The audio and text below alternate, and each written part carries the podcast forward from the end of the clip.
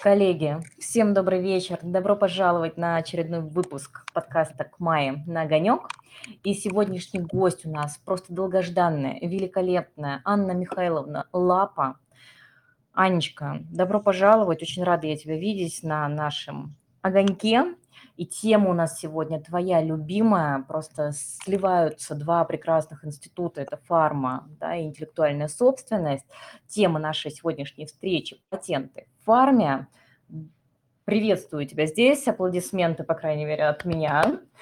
Аня, расскажи, пожалуйста, публике, кто ты, за что мы тебя любим и почему ты сегодня освещаешь для нас эту тему.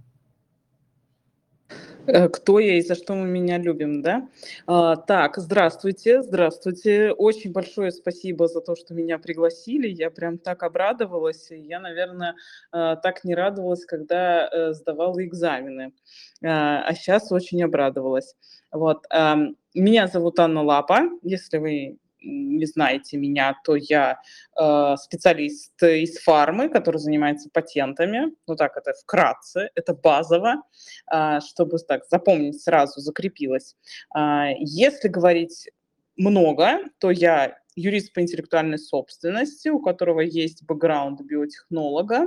Работаю я в биотехнологической фармацевтической компании. Она моя компания непосредственно э, разрабатывает препараты с нуля э, и производит их, э, поэтому по интеллектуальной собственности у нас много интересной работы, она не прекращается ни на минуточку. Э, и моя компания также из-за того, что это биотехнология, из-за того, что это высокие технологии, мы занимаемся еще клеточными технологиями и различными такими новейшими изобретениями, да, в фармацевтике, новейшими трендами, а, то мы часто сотрудничаем с компаниями из других стран, и у нас получается очень много таких э, волнительных вещей, как трансфер технологий, лицензионных соглашений, э, различные там обмены э, интеллектуальной собственностью, замены и так далее. Ну, в общем, много всего интересного. А, и непосредственно моя работа, когда я только начинала работать в этой компании, то есть было 7 лет назад, а, я сидела в отделе одна, в моем замечательном отделе, и занималась практически всем. А, но и проектов было меньше. Сейчас компания намного выросла. Раньше было, ну, если, чтобы вы так понимали, где-то 10-15 действующих проектов, сейчас их уже насчитывается больше 40. А, и у нас уже, конечно, большой отдел, у нас есть отдельные уже люди по всем направлениям, есть у нас человек, который занимается товарными знаками, есть кто занимается регистрацией пошлинами, есть кто занимается там лицензионными соглашениями, да, уже так а давай, прежде чем мы перейдем к обсуждению функционалом, да, вот Мгм. в чем заключается жизнь IP-юриста в фармкомпании, э, поговорим. Мне очень интересно э, спросить тебя о твоем опыте, как вообще так получилось, что ты изначально биотехнолог, и как ты пришла к интеллектуальной собственности, потому что нас слушают не только юристы, и вообще вот коллеги сейчас сразу, да, сделаю такой анонс на нашу сегодняшнюю встречу. Мы сначала немножечко поговорим как раз про карьерный путь, вообще как можно заползти в фарму, да, это для всех, мне кажется, такая интересное, привлекательное направление. А потом уже, конечно, уйдем глубже непосредственно именно в вопросы интеллектуальной собственности. Вот сейчас расскажи нам, пожалуйста, как человек, который ну, совершенно был далек от юриспруденции, да, биотехнологии, что это, мама, как ты оказалась с нами в одной лодке и куда ты теперь плывешь? Да, это... И зачем ты тут плывешь? Да. Вот что тебе не сиделось спокойно с твоими биотехнологиями? Сейчас расскажу. А, это был очень интересный путь, на самом деле, путь поиска себя. Я, наверное, теперь могу карьерные консультации оказывать э, такие глобальные. А, если ты не нашел себя, посмотри на меня, я все-таки нашла. А, изначально, когда я еще была совсем маленьким-маленьким детенышем, такой лапочкой, которая бегала, а я не была тогда лапочкой, но все равно Анечкой, а, я прям горел, горела прям мне так нравилось, вот эти люди в белых халатах, которые смотрят на пробирку, глубокомысленно, да, напротив новейшего какого-нибудь там оборудования, которое что-то такое смешивает, оно меняет цвет, все бурлит. Ну, в общем, насмотрелась я фильмов э, про различные там изобретения. И мне казалось, что самое главное в жизни и самое классное– это изобрести какую-нибудь таблетку от рака. Вот это мне казалось прям вот вообще вершина жизни любого э, приличного человека. Ну, а я приличный же человек, да, мне тоже туда надо.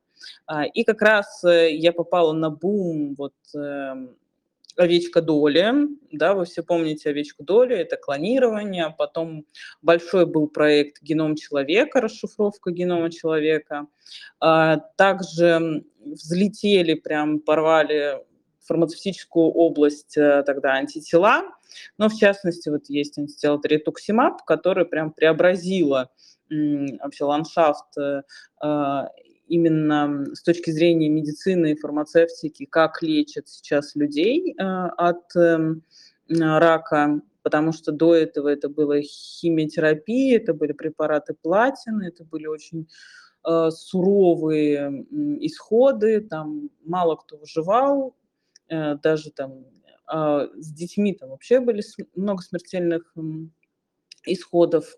А, и вот такая вот таргетная, именно биотехнологическая способ лечения, как вот применение антител, специальных, специализированных, оно, конечно, взорвало рынок, и эффект был моментальный, да, там стали писать э, а, статьи, стали выходить ролики. И, естественно, на фоне всего этого это меня захватило, мне хотелось туда же, мне хотелось там же, и, и как раз э, институты стали открывать факультеты биотехнологические, я туда побежала. Там был конкурс просто невероятный. И надо было... Ты а? про биотехнологический конкурс опускай, ты давай к нам уже ближе, к нашей ага. интеллектуалке. Вот. Давай. Но это, конечно, классно посмотреть фильмы, да, это круто поинтересоваться, но когда ты реально начинаешь это делать лапками своими, я устроилась в лабораторию, как приличный человек на третьем курсе, я уже пошла на все там практики, все это нюхать, смотреть, нюхать не рекомендую, а, смотреть, э, трогать, там сидеть в боксах, я клеточки пересеивала, на минуточку, да, я ПЦР ставила, там, ИФА, вот все, все модное, что вы видите, лапками я делала. И я никак не могла понять, а почему меня не торкает ну, вообще, вообще не торкала. Ну, то есть выполняла я хорошо все, да, но, но вот чувствую, что как-то не цепляет. Ну, то есть в теории оно классно, но на практике оказалось не так. Я сходила на производство, тоже вообще как бы по нулям, ну просто, ну какая-то фигня, ну честно, ну что делать? Ну, пришлось а, искать себя, хотя биотех мне нравится, вот очень нравится. Мне нравится о нем читать, мне нравится о нем рассказывать, мне нравится э, анализировать, там, приводить какие-то факты и так далее. А, Сейчас Но... рассказывай про интеллектуалку. Да, и вот перейдя немножко по всем вот и и техническим редактором я побыла, и э, техническим переводчиком, э, и репетитором, кем я только не была. И в итоге, в определенный момент, когда я там уже там на грани фола была. Мне подруга говорит, ну вот есть такая интересная вакансия, а, я не знаю, чем они там точно занимаются, ну, короче, им нужен биотехнолог, ну, сходи посмотри. Что-то там с правом, что-то там вот сидят, что-то делают, какие-то там читают тексты. Прихожу, смотрю, сидят знакомые лица, довольные, откормленные, счастливые. Говорит, мы тут патентами занимаемся, мы тут исследования проводим, регистрируем, заходи, другом будешь и так далее. Я присела, и так я там прижилась. То есть там тот же биотех, я как раз занималась тем, чем мне нравилось. То есть это были те же открытия. Я опять читала про открытия, я опять занималась тем, что переваривала вот эту информацию, смотрела на людей в белых халатах. Ну, по факту, тем, о чем мечтала, да, только это уже была моя практика. И я общалась с этими изобретателями, интересными людьми, и была как бы на, той, на том самом гребне, на котором я хотела всегда быть. Потому что патенты — это всегда про э, самые новейшие разработки. Это всегда про э, идти вперед. Э, Хорошо, а давай да. вот сейчас, не вдаваясь даже в детали по патентам, это, м, 2 блок, да, нашей дискуссии. А, вот расскажи, пожалуйста, чем Анна Лапа, которая сейчас воодушевлена, горит, вообще пылает тем, что она делает, вот твоя рутина повседневная, что делает такой фарм-юрист в компании? Какие-то патентные исследования ты проводишь, ты или не ты? Отчеты ты пишешь? О чём ты их пишешь? Ты сама заполняешь документы на заявке? Вот функционал твой сейчас, на текущий момент, к чему он сводится? О, хороший вопрос. В основном, э, на данный момент я занимаюсь очень у меня очень аналитическая должность, скажем так. Очень много аналитики, очень много заключений. Э, если вот описать вкратце. Если подробнее углубляться, а, то, м, всё, что происходит, э, фарме со стыком в патентах, да, ну, это, кстати, это очень заметно даже по моим постам, даже по моим вот блогу. А, мне постоянно приходится собирать какую-то информацию, мне постоянно её надо как-то, а, анализировать, делать выводы. Это, происходит и на фоне всего то, ш то, что творится в фарм-области, да, то есть все нововведения, какие-то судебные решения, всё это анализируется, всё это собирается, всё это даётся начальству. А, потом, э, проекты, да, которые постоянно идут в компании, которые открываются, которые хотят открыться, которые продолжаются, их надо сопровождать по исследованиям, опять же, анализировать ситуацию, анализировать конкурентов. Всё это с точки зрения патентов нужно поддерживать, этим я тоже занимаюсь. То есть это патентные исследования всех видов. Мгм. То есть это А именно исследование, но, э, это не связано напрямую с заполнением уже заявки, которая отправляется на регистрацию. Правильно я понимаю? А, такое случается, что когда ты исследуешь что-то, э, и смотришь, что там наделали, наразрабатывали, потому что это всё и идёт в связке с проектом, да, наделали, наразрабатывали наши замечательные, а, разработчики, м, научные сотрудники. Случается такое, что ты видишь, что они разработали новый способ, да, или какой-то подход, или они хотят идти с другой композицией, э, или они хотят заменить дозировку. И тогда ты уже включаешься. Они, да, действительно говорят: "Да, это новое, тако такого нет, мы уже исследовали, изучали, это что-то новое". Ты включаешься, и уже начинается процесс, вот этот вот запускается процесс регистрации. Ну, сначала это, конечно, внутри, это оформление, да, служебного изобретения, потом это уже идёт подача в ФИПС, э, процесс регистрации, сопровождение вот делопроизводства по заявке. Ну, у нас, э, в частности, по делопроизводству такому, как там ответ на формальные экспертизы, там какие-то ответы, а, такие базовые, у нас есть люди, которые этим занимаются. Но во всех компаниях рутины тоже вот есть специально выделенный человек.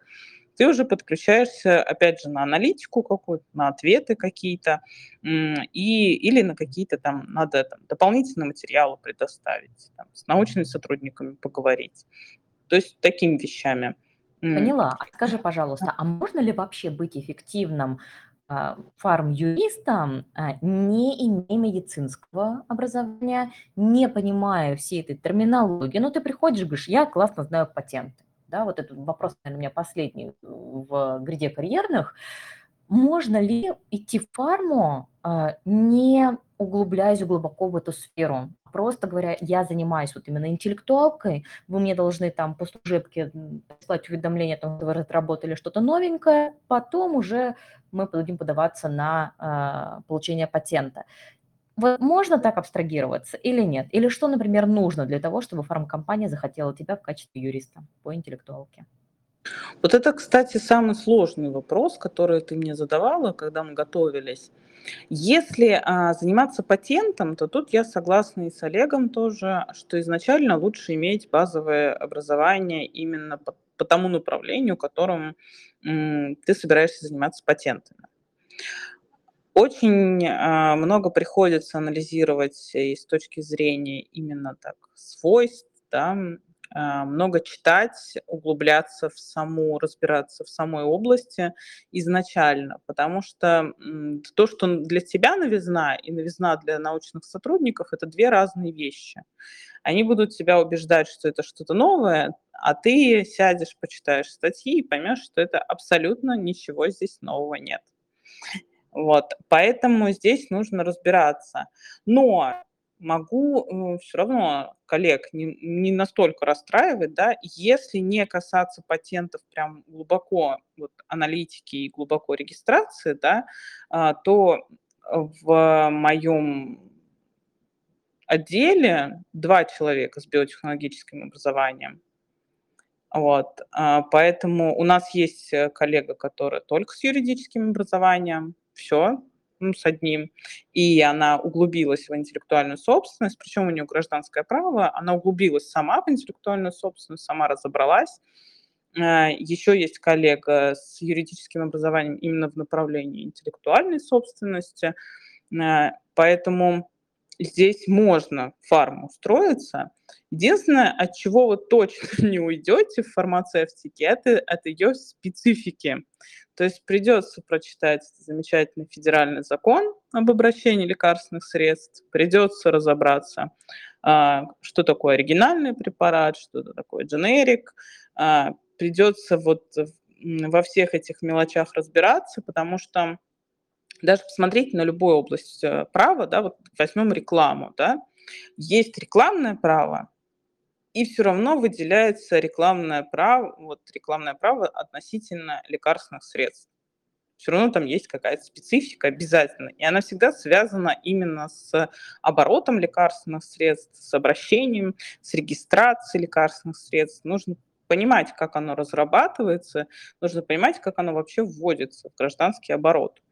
А, потому что у там есть целый ряд стадий, без которых вот никак лекарственное средство, и на каждой стадии есть свои погремушки, которые как да, Да. специфика есть, но в любом случае, мне кажется, звучит обнадеживающе даже на примере вашего отдела, что, э, вполне можно, не имея дополнительного образования медицинского, всё-таки в этой сфере работать и, как я понимаю, достаточно успешно. Спасибо тебе огромное, что ты поделилась, таким личным опытом становления как, э, IP-специалиста в фарме. А теперь я предлагаю перейти к теме именно патентов в фарме. Э, ну и, конечно, базовый вопрос, и я думаю, что все юристы знают, э, что существует у нас 3 вида патентов, да, это на промышленный образец, на изобретение полезной модели. И тут возникает вопрос: а что такого специфичного в фарме? Вот Ирина Бабинцева в том числе тоже, да, интересовалась, а что же там такого особенного? А какие у вас патенты преимущественны? Что вы их получаете? Ну, конечно, о ой, Олегу понравится. Олег, э, любит меня дополнять в этом плане. А, конечно, у нас патенты на изобретение лидируют. Но они вообще, в принципе, во многих отраслях лидируют, потому что, м, па патент на полезную модель, как мы все помним, да, это устройство. А у нас всё-таки, э, чаще это вещества, это у нас смесь, фармкомпозиции, это у нас способы лечения и так далее. Но вот, а, если патенты на полезную модель на устройство брать, а, то это, в общем-то, медтех больше, да, это медицинские изделия, медицинская техника. Ну, мы называем фарме это медицинские изделия, да, всё, что идёт туда. Для примера. Из того, что я недавно просто выступала вот в школе, а, медицинс по медицинским изделиям и, искала патенты, там были бионические руки, вот эти вот модные сейчас, различные шприцы. Если вы не знали, есть вот такой фибриновый клей, когда тебе одновременно нужно впрыснуть, э, 2 состава, которые должны смешаться именно на ране. Именно тогда, э, вот хирургический вот этот шов, он правильно там склеит тебе ткани. А, и вот есть такие, разрабатывают шприцы, когда вот они одновременно 2 раствора впрыскивают в нужных, э, концентрациях и в нужных количествах. Такие есть, э, модели есть различные костыли вот из тех, которых я искала. А, вот если, смотреть патенты на промышленный образец, они, в принципе, есть, но они всегда идут, а, как больше дополнительные. Это чаще всего упаковка, особенно если, м, фармкомпания в OTC-секторе, вот в секторе аптечном. Потому что моя, например, компания больше в госпитальном секторе, то есть мы, а, а, у нас препараты покупают по закупкам. Государства, больницы, различные дистрибьюторы покупают именно вот по официальным закупкам. В аптеке наши препараты не уходят. Но есть OTC-сектор, это аптечный, а, когда именно потребителю обычному попадают в руки упаковки. Тогда есть вот соревнование упаковок, есть смысл патентовать промышленный, как промышленный образец упаковку, а, и коллеги пользуются. Я знаю, что наши коллеги из Питера, они патентовали. Потом я знаю, что Pfizer любит патентовать, не знаю, насколько в России, но а, в Америке они патентуют свои вот эти вот голубенькие таблеточки с надписью Pfizer, э, как вот промобразцы. А, да, пластыри еще любят а, тоже патентовать как промобразцы, такие разные, придумывать им. Ну, вы видели, да, есть пачки с пластырями с раз, разного вида, э, раз, с разными там картиночками. Вот их тоже патентуют. Это вот если из фармы или около фарма. Но это, скорее это все около фармы, да, если брать такую прям фарму-фарму в классическом ее виде, то это, конечно, патентное изобретение, чем мы и занимаемся. И тут уже много различных э, объектов, которые ты можешь запатентовать, ввиду того, что пока ты разрабатываешь э, таблетку, особенно с нуля, очень многое приходится разрабатывать. Там может быть множество изобретений, в зависимости от того, какая это сфера, если это малые молекулы, ну, то есть это химические какие-то соединения, короткие, то там обычно соединение, фармкомпозиция, лекарственная форма. Ну, фармкомпозиция – это та композиция, вы читаете ее в инструкции, да, из чего состоит таблетка. Она обычно из каких-то активного вещества или активных веществ и вспомогательных. Вот эта композиция, ее тоже нужно составить, а, потому что от вспомогательных веществ зависит, насколько активное вещество, собственно, доберется до того, до того места, которое нужно, и а, в том количестве, которое нужно. А, поэтому э, его тоже разрабатывают, для этого есть специально обученные люди, с которыми мы постоянно спорим, надо сказать. Вот. Есть лекарственная форма, то есть это разрабатывают, либо вам, допустим, делают инъекцию, либо вам дают таблетку, либо вам дают какую-то очень новомодную капсулу. Сейчас капсулы очень любят разрабатывать различные, а, потому что они доставляют лучше и быстрее, или наоборот пролонгированно. А, потом у нас еще есть э, способы лечения. Да? А, они вот э, применение препарата и способы лечения, они плюс-минус идут рядом. И их э, можно патентовать, и, в принципе, достаточно вот в Российской Федерации способы лечения разрешены, и в США тоже разрешены. В силу того, что клинические исследования очень дорогое мероприятие, и э, фармкомпании, чтобы отбить вот этот полный цикл клинических исследований, им позволяют такие вещи делать, хотя многие специалисты Э, в том числе консалтинговых компаний, они любят рассуждать на тему, что это не такие патентные патенты, как вот патент, например, на соединение. Но я не совсем согласна, потому что я видела счета. Это очень даже патентный патент. Ну и плюс, когда клиницисты разрабатывают какой-то режим введения – да, они учитывают очень много параметров, э, чтобы человеку не было плохо, чтобы человек э, ну, был в безопасности, чтобы ему было комфортно получать этот препарат. И мы же все помним, да, как вот нам делали уколы, и уколы были болючие. Мы такого больше не хотим. А есть препараты, которые нужно принимать всю жизнь. И вот разработка этого режима дозирования, да, это тоже целое искусство. С одной стороны, надо, чтобы препарат был эффективный, с другой стороны, он должен быть безопасный, и с третьей, он должен быть еще комфортный для пациента. Потому что от некоторых препаратов даже могут отказаться, если таблетка будет, вот, например, с детьми это очень часто.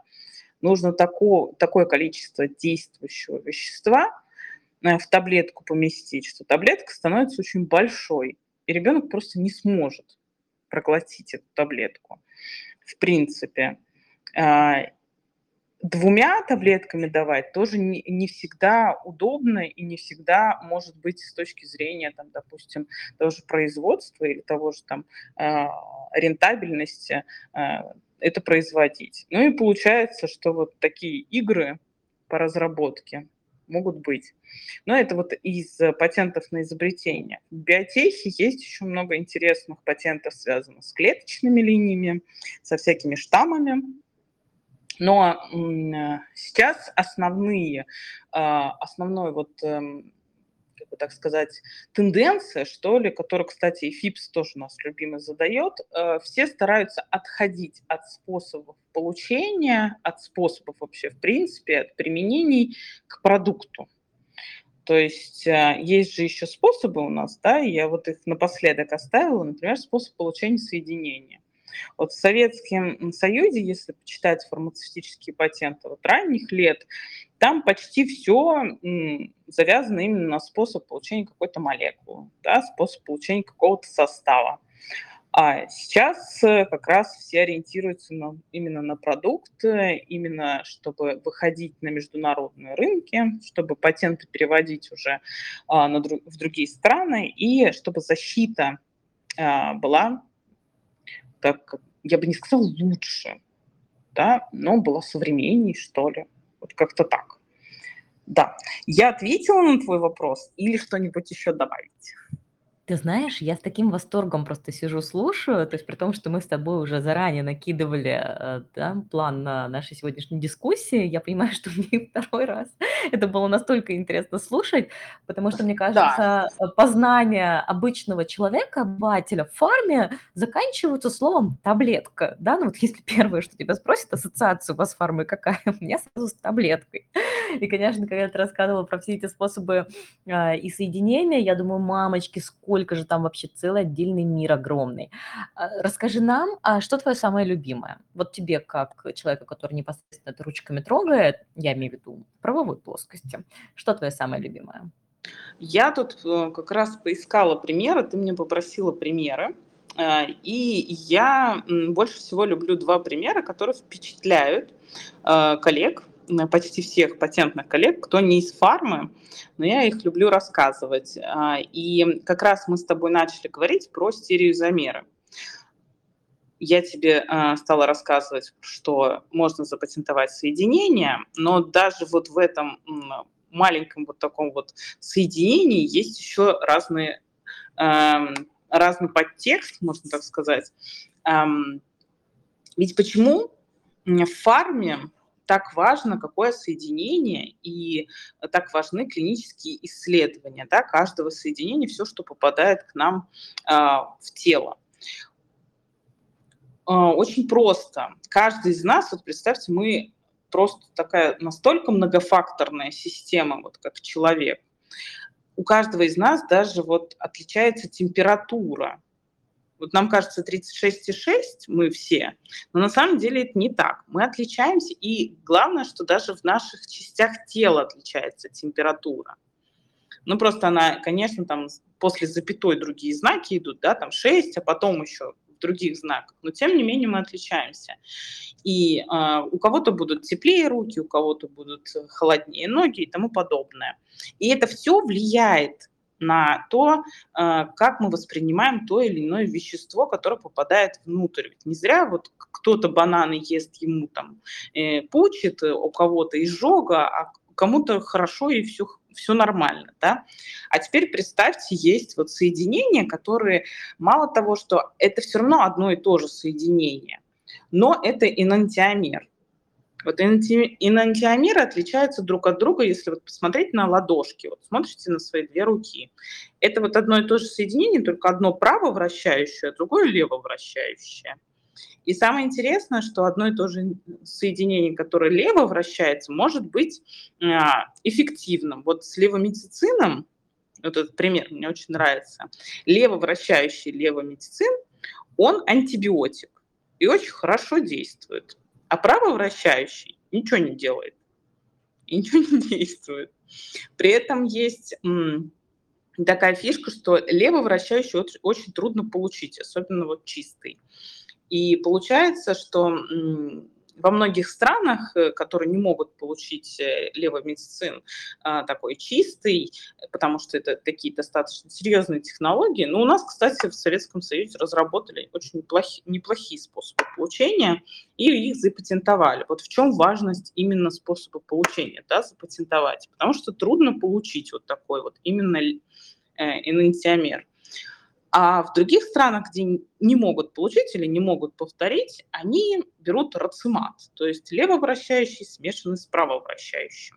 Хотя соединение одно и то же, понимаете? И вот в этом фишка, что можно посмотреть также, есть много примеров там с ибупрофеном, с тем же, а, что там левовращающий а, действует, а правый нет, но при этом наш организм имеет такое свойство с последних открытий, он не действующий правовращающий может переводить влево. Вот такая фишка. Это а вот скажи, первый пожалуйста, пример. а что ага. из этого запатентовано было?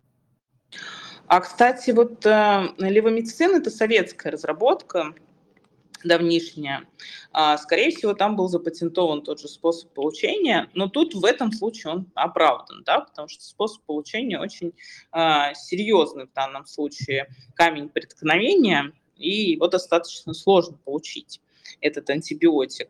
Но вот не было такой традиции, но в то время там понятно было, что патенты служили больше как авторские свидетельства, да, то есть свидетельство авторства, по сути. Э, поэтому у них не было такого прям главное вот то, что патенты сейчас несут, это защита прав, они там не собирались э, где-то роялти получать, хотя были случаи получения роялти в советское время именно на медицинские изобретения. Это как раз изобретение нашего ортопеда, как вы помните, у него есть, эм, сейчас я вспомню, такой очень интересный аппарат Элизарова, да, э, по увеличению uh-huh. роста, да, и по м, лечению вот этих переломов. Вот. Uh-huh. Это был такой вот случай, когда страны платили роялти, когда Советский Союз получал патент реальный, э, чтобы как раз получать роялти. Но тогда все роялти получало государство. Понятно, да. Слушай, но чтобы роялти, опять же, получать, нужно зарегистрировать. Давай с тобой поговорим о регистрации. Вот чтобы Мгм. получить патент в фарме, здесь же немножечко отличается эта история от э, обычных патентов, особенно от каких-нибудь милых промышленных образцов. А, расскажи, в чем Милых. специфика? Милых, да. Вот в чем специфика? Ведь на самом деле за получением патента в фарме стоит ну просто миллион всего и самые любимые а, исследования, да. Э, расскажи, пожалуйста, подробнее о том, как это происходит, что самое затратное, где чаще всего спотыкаются. Ну вот, кстати, очень интересно э, этот такой вопрос, э, специфика, потому что я в основном-то занимаюсь патентами фарме, я не знаю, что, а чем они, собственно, для меня это нормально. Ну, ну. Делаем, все нормально. Но, конечно, особенно если ты занимаешься, чем технологии более дороги, дорогостоящие, чем более серьезные, то вот эти вот, как у нас сейчас идет тенденция экспертов, а можно нам еще дополнительных экспериментов, а можно нам еще дополнительных подтверждений, то тут, конечно, очень сложно. С тем же например, вот если привести там, ну, клеточные препараты еще не настолько сложно, но если мы берем какие-нибудь ген-ЛП, да, генотерапевтические лекарственные препараты, то там каждый, каждый эксперимент стоит, ну, вот как небольшая машина. Каждый, вот, каждое телодвижение – это большой такой. И чтобы получить патенты, когда эксперт пишет там, вот, допустим, ну, знаете ли, а можно еще 20 тысяч дополнительных материалов, а то я что-то как-то не убедился. Вот тут, конечно, ты выпучиваешь глаза и думаешь, господи, а как бы тебе так объяснить, чтобы ты не обиделся? Ну, ну да. Бюджет всегда интересная тема. Скажи нам примерный бюджет на получение патента в фарме.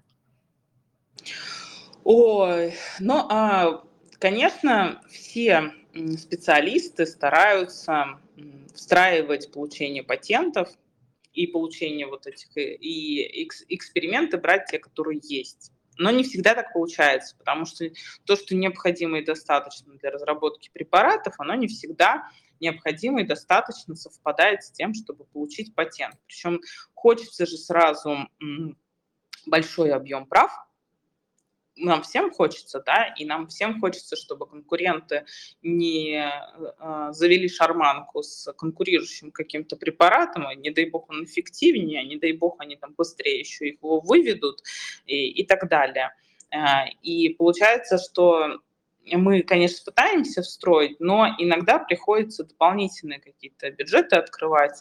Но э, если ты встраиваешь на стадии до клиники, или там инвитро, то это один пласт цен. Ну, я в биотехе, у меня будут не совсем показательные деньги.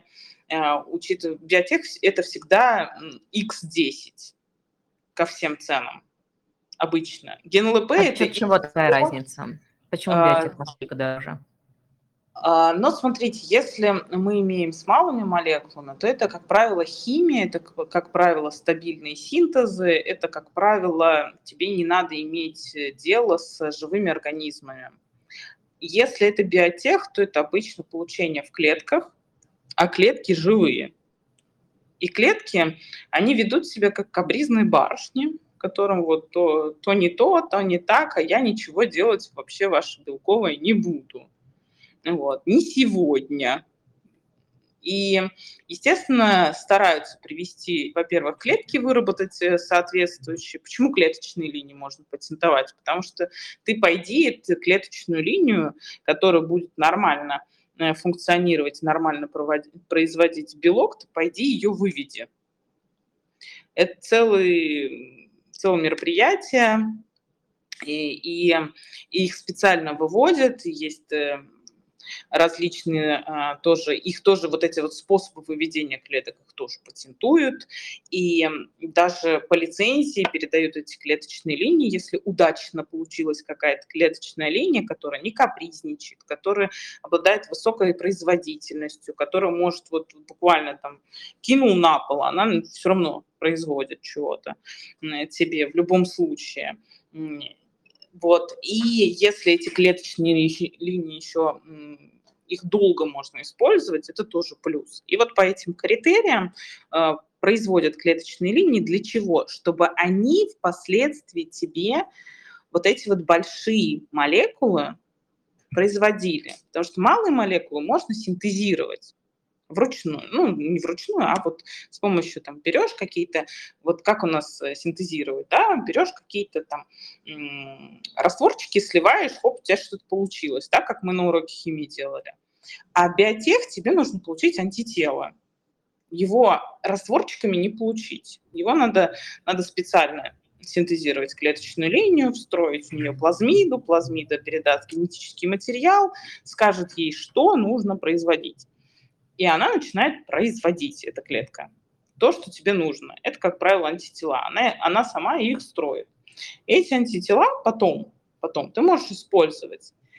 Но за счет того, что ты имеешь дело с э, живым организмом, тебе приходится, во-первых, его вывести, во-вторых, соблюдать все эти стерильности, а, все параметры, постоянно следить за ним, это накладывает очень много ограничений на помещение, на, э, во-первых, нужно еще квалифицированный персонал, э, специальные э, среды, специальные реактивы. Это все намного дороже становится.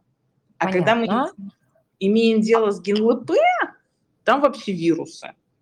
А давай, если мы чуть уйдем сейчас все-таки от э, биотехнологий к праву, Кратко можешь сказать основные этапы? Вот мы готовим, э, готовимся к получению патента в фарме. Вот прям по этапам пробегись, пожалуйста, потому что у нас еще очень интересная тема а, есть, а времени остается уже меньше. Да, но э, этапы такие же, как у Олега Абраменко. Давай следующий вопрос. На самом деле, реально, реально Господа, не был огонек, э, да, тайный мир патентов, у вас э, Анна Михайловна отсылает туда, эфирное время не занимаем. Следующий вопрос. А следующий вопрос Ну, на самом такой. деле, это так, э, ничем особым не отличается. Ты точно так же берешь за шкварку научного сотрудника, пытаешься понять, что он натворил. Он тебе рассказывает сначала одно, потом другое. Э, ты ищешь, э, делаешь патентоспособность, э, потому что у нас очень конкурентная такая среда а, в, в патентах. Ищешь, чтобы где-то кто-то не умудрился какую-нибудь статью сделать а, или выступить на конференции, не дай бог, тьфу-тьфу-тьфу называется. А, проверяешь, а потом начинается тот же процесс, как во всех патентах. Вот он стандартный, стабильный, то есть вот это э, описание. Ну, служебное изобретение, я думаю, не надо, да, это тоже отдельная э, это тема моя святая святых. Это я сама себя на огонек приглашу. По служебному. Да, служебные изобретения, они, в принципе, там понятно, плюс-минус, да, там эти раскрытия, заключения, там эти Э, что там приказы и тому подобное, да, извещение работника, что его ждет. Да, но подача то же самое. Подача, и дальше идет то, то же самое дело производства. Тут нет такой сильной специфики, да, но за исключением того, что клеточные линии, там, допустим, штамм бактерий, их сначала нужно депонировать. Вот, в депозитарий. Mm-hmm. Как раз этот депозитарий, он а, для того и создан. Есть специальные депозитарии, которые дают вам специально, там, по специальному режиму специальный тариф для, для патентования прям есть. Э, ты депонируешь, э, паспорт оформляется при этом, и все это потом несется в ФИПС. Отлично, все-таки мы от тебя добились изюминки по, по, по патентированию. Ну, это такая, знаешь, это такая заметка к делу. Я пытаюсь там какие-то а, базовые Но это же интересно. Нет, это да. интересно тоже всегда знать, какая специфика. А вот все это у нас с тобой время, мы говорили о том, как же нам добиться получения заветного патента, потому что это потом наш способ снимать сливки, да, и наслаждаться результатами нашего интеллектуального труда, получая роялти. А как правило, всегда находятся случаи, когда потом кто-то тоже хочет. И хочет иногда бесплатно. Да, ну и обстоятельства, в принципе, в жизни бывают разные. Вот давай немножечко поговорим о них. В каких ситуациях как бы у тебя право есть, монополия есть, но извини, подвинься. Да, это вот классная тема, ты подвела так очень хорошо. А, э, к нашим замечательным боям без правил, которые сейчас в фарме идут, ну, там понятно, да, ситуация, что с одной стороны чаша весов – это доступность препаратов, да, сейчас такая ситуация, а, что в любой момент какая-то из фармкомпаний встала и ушла, да, и сказала, что все, я теперь не с вами, в России меня теперь не будет. Э, больше вы от меня никаких препаратов не получите. А препараты есть такие серьезные, да, там в единственном виде, там, например, там детская онкология, а, тьфу-тьфу-тьфу, да, или какие-то вот э, препараты, которые невозможно заменить. И, естественно, э, наше государство, оно должно озаботиться, это ситуация такая связанная с национальной безопасностью, заботиться тем, чтобы препараты были у людей, и их поток не останавливался. С другой стороны, у нас есть интеллектуальная собственность, да, э, которую, собственно говоря, как бы нам не хотелось, не думалось, что государство не защищает, да, или там, допустим, те же суды как-то странно относятся, но нет, так не... Э, на самом деле э, идут большие вот такие серьезные бои между тем, чтобы все всем разрешить, или наоборот, как бы э, придерживаться очень строго всем этим патентным ситуациям. Э, и получается, с одной стороны, нацфарма наша стоит, российская фарма, ну не вся, у всех по-разному э, к этому отношения, но есть ряд э, российской фармы, которые, ну давайте нам, дайте нам, дайте нам, мы вам там сейчас всех заменим. И не важно, что там на препарате 5 патентов, абсолютно это не важно, мы всех заменим. С другой стороны, а, оригинаторы, которые, ну, ребят, ну, если вы не будете уважать наши права, да, и патенты, то вы фактически будете не уважать и точно так же права и патенты всех вот стартапов, друг друга. Ну, то есть это будет хаос, и разработок вам, собственно говоря, не видать новых, да, а, а мы же хотим все лечиться не какими-то старыми да, препаратами, а хотим лечиться новыми препаратами, не хотим, чтобы прогресс мимо нас шел. И вот получается ситуация такая, с одной стороны, хочется очень заменить препараты, особенно высокомаржинальные, с другой стороны, не хочется отдавать их. И у нас возникает две вещи, которые очень любят наши э, коллеги. Вот, кстати, вот этот пример замечательный с азимпиком, препарат азимпик. Он такой сейчас э, очень модный препарат в связи с тем, что многие э, оффлейбл его применяют для того, чтобы похудеть. Но на самом деле он для борьбы с диабетом, не борьбы, а вот для диабетчиков. А, но, конечно, продажи у него высокие. Высокие они в сфере OTC, в аптеке, из-за того, что как раз Уфо его для похудения применяет. Но при этом у него есть замены. То есть его можно заменить другими препаратами. И получается, когда компания Novo Nordisk, которая как раз его разработала и вывела на рынок, а, она говорит о том, что в конце этого года, 2013, больше в Россию мы Озимпик поставлять не будем, то наша компания, конечно, у нас есть российская компания Герофарм, а, она сразу говорит, а мы будем. Но там есть патенты, там есть несколько патентов, один из них довольно серьезный, он там, насколько я помню, 25 год там точно есть, не помню, насколько там до, до 30 -го года это все, но 25 год там точно есть. А, и они, а мы будем, и мы воспользуемся либо разрешением правительства, да, нам правительство даст разрешение, оно может быть, а, либо мы там принудительной лицензией воспользуемся. Но вот самое интересное в этом случае, что э, Новонортис не просто так отменил поставку этого препарата. И сама Новонордиск не ушла с российского рынка полностью. То есть они поставляют до сих пор инсулины. А, и при этом они сказали как, у нас э, мы не можем поставлять Азимбик, потому что у нас проблемы с логистикой. Просто не окупается, эта логистика. Она действительно сейчас очень суровая, там надо в обход поставлять препараты и еще соблюдать все вот эти вот э, необходимые условия поставки препаратов, особенно с инсулинами там тоже. И получается, они очень много денег вкладывают, им легче вот на инсулинах быть. И получается, что у них есть очень хорошая, так сказать, э, серьезная причина, да, почему они не поставляют это. И при этом они не уходят с российского рынка полностью. Получается разрешение правительства, да, если, мы, если правительство выдает свое разрешение. Ну, во-первых, э, правительство выдает разрешение в случае национальной безопасности, да, угрозе национальной безопасности и обеспечения там, э, лекарственными средствами. Но тут получается не такая степень важности, чтобы вот дать разрешение. Нас вообще разрешение... от правительства они не получили, правильно? Но, на мой взгляд, то есть они может, могут и постараться, то есть ты это подаешь заявку. Нет, я имею в на текущий момент еще ничего не получили. Нет, ну, на, на текущий момент неизвестно. И принудительной вот. лицензии тоже не добились. Ну, принудительная лицензия – это иск, нужно подавать в суд, а, и это там целая Вообще и та, и другая процедура, она довольно серьезная, и там нужно еще такую базу подготовить мощнейшую к этому, ко всему. А, потому что а, те же вот разрешения правительства давали у нас э, двум компаниям и только по одному препарату, ремдесивиру. Когда у нас была вот ситуация с пандемией, такая серьезная ситуация, и был выявлен только единственный препарат ремдесивир, который действовал э, и который как раз вот Всемирная организация здравоохранения посчитала как единственный действующий препарат. И они внесли его вот в, еди, в единственный список из одного пункта.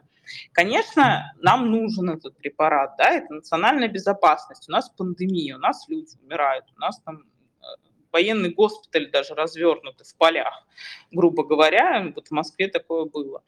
Э, и тут э, компания, которая производит этот препарат, она дает лицензию очень многим дженериковым компаниям по всему миру, кроме России. Вот представьте это ситуацию. здесь исключение. Но смотрите, в целом мы можем с вами сделать вывод, что в принципе, конечно, институт патентов, он работает в интересах правообладателей, поэтому инвестировать в эту сферу надо, знать про патенты точно надо. Анечка, спасибо тебе огромное. Э, господа, у вас сейчас появится время для задавания Анне вопросов, можете поднимать ручки, готовиться, а я пока поиграю с Аней в мою любимую рубрику «Вопрос-ответ», и потом Анну ждет вопрос с огоньком.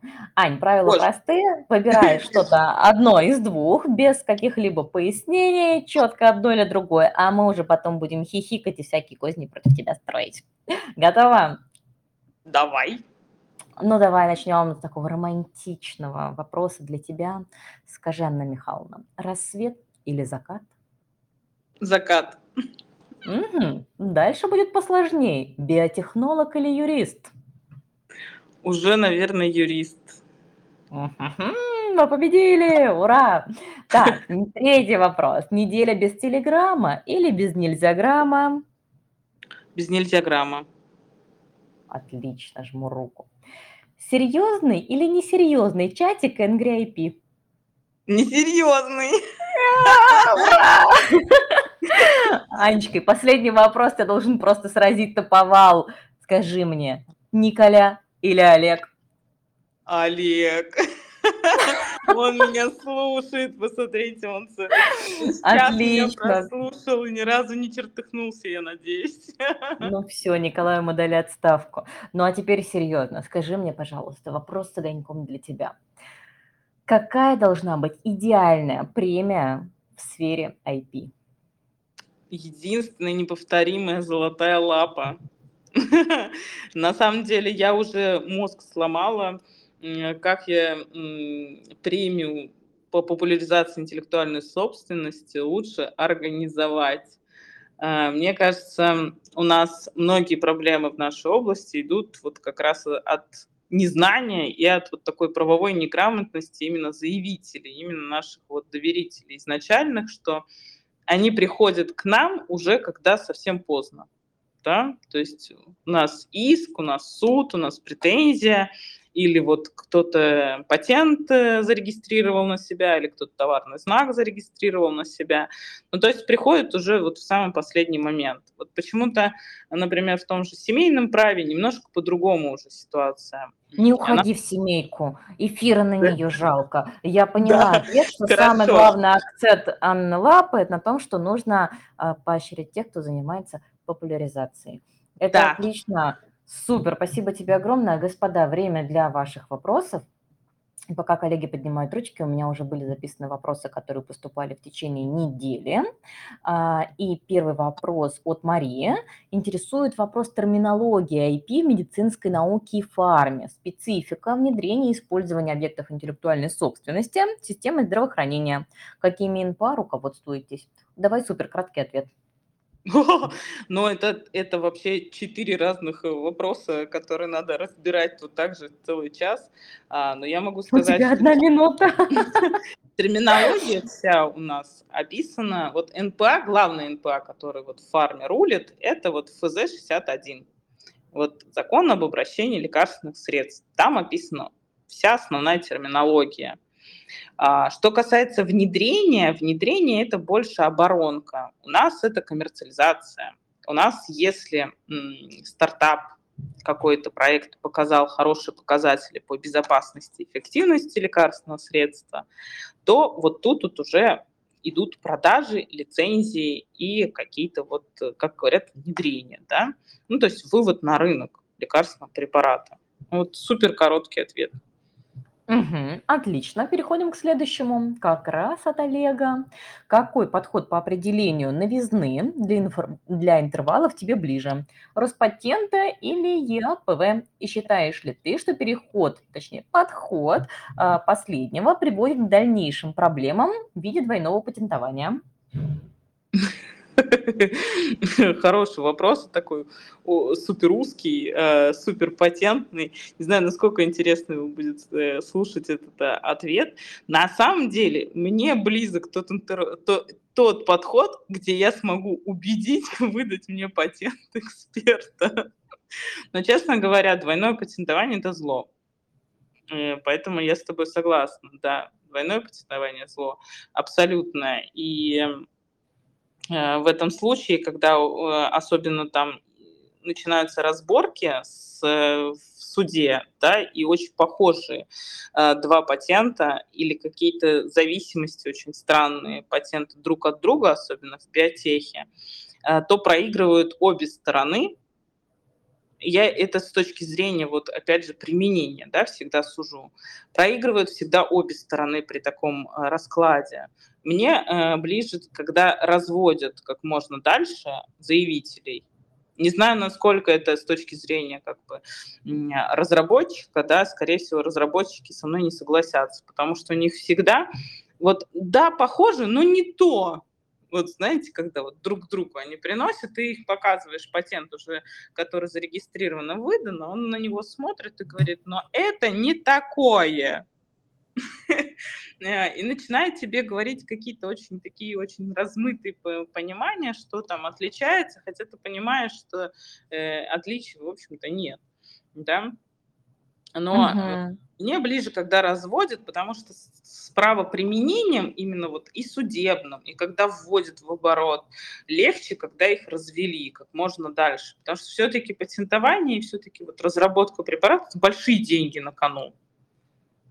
Ну, наверное, я всегда, как да, большие деньги, я понимаю, с этим никуда не денешься. Я, наверное, рассуждаю как in-house. Консалты такими, ты чё вообще? Ты чё А это как обычно. С какой Да. стороны мы находимся? Ну, давай под занавес еще один вопрос. Стоит ли расширить, на твой взгляд, понятие селективного изобретения, чтобы расширить охрану решений, которые связаны с поиском оптимальных вариантов состава композиции внутри группы? Для меня, честно скажу, абракадабры, ты в этом на своем птичьем, вот и Олегу и отвечай. А, на самом деле, а, как я поняла этот вопрос, да, Олег имеет в виду, что у нас есть такие там, типа, формулы Маркуша, а, когда первую формулу кто-то совсем удачливый подал на соединение и написал очень многие его части в виде x и y, а там можно различные перечисления этих x и y поставить. И ты понимаешь, да, что тут написали какую-то базовую часть, и к нему очень много разных э, подставных частей, и в этом случае, конечно, вариантов становится очень много. А человек взял базово, запатентовал этот э, эм, патент э, и имеет какой-то монополию да, на очень много изобретений таким, ну, соединений таким образом. И дальше, получается, многим работать с соединениями такого рода не очень выгодно. Да? На мой взгляд, это если не, не давать селективные изобретения, а, это как раз затормаживает вот процесс развития. Ну да, конечно, формулу Маркуша еще мне вот кажется, формула Маркса все-таки, особенно некоторые, которые посмотришь, их сильно широко выдают, ну сильно, да, там из нулевых есть формулы Маркса, которые чуть ли не на все, вот прям вот покрывает очень большое количество соединений, при этом примеров там внутри патентов э, их недостаточно для того, чтобы вот такое покрытие себе получить э, и такой широкий объем прав. Поэтому я за селективные изобретения всеми руками и ногами. И считаю, что таким образом мы не останавливаем прогресс. Что внутри этой формулы Маркуша можно еще найти соединения. Может быть, они не будут по этому применению, они будут по другому применению, но покопаться внутри этой формулы тоже стоит. Я надеюсь, я ответила на твой э, вопрос, Олег. Но если что, мы с тобой поговорим там углубленно про патенты как-нибудь отдельно. Ла-ла-ла. Анна Михайловна, я хочу тебе сказать огромное спасибо. Я с таким удовольствием наблюдал этот час э, за тобой, э, как ты как рыба в воде в патентах фарме. Хвостиком машешь. Э, это настолько здорово, настолько какое-то глубокое понимание, да, и вот самой содержательной истории, которая для юристов во многом, конечно, чужда. Я думаю, что коллеги нас будут слушать э, со словарем специальным, да, медицинским, о чем она там говорила. Э, спасибо тебе большое за этот экскурс. Ты супер огромная молодчина. Спасибо большое, что ты пришла. А у меня под занавес да, а у меня под занавес еще одно супер объявление, коллеги, для всех, для кого тема патентов востребована, интересна и актуальна. Я рад вам сообщить, что у нас в ближайшее время появится курс по патентам, который мы, э, да, только мы, конечно, не доберемся до таких заоблачных высот, про которые нам сегодня рассказывала Анна Михайловна. Она у нас, может быть, будет специальным гостем программы для тех, кого интересует именно сугубо эта сфера. А, так мы будем говорить о патентах для юристов, не для тех, кто заполняет заявки, не для технарей, а именно о том, что нужно сдать юристам, которые сталкиваются с патентами как с ними работать, на что нужно обращать внимание, как работать с документацией, как защищать служебные, как аннулировать, как биться вообще за патенты, если ваши права нарушают. На следующей неделе будет официальный анонс. С удовольствием будем вас ждать. Анна Михайловна, а тебя будем очень просить, а, в случае, если у нас спрос будет у а, ребят на именно специфику патентов в фарме, прийти с каким-нибудь супер классным мастер-классом. Да, я всегда за. Давайте. Спасибо тебе еще раз огромное за этот вечер. Скоро все будет доступно, как обычно, в записи. Всем желаю хорошего вечера. Пока-пока. Пока-пока.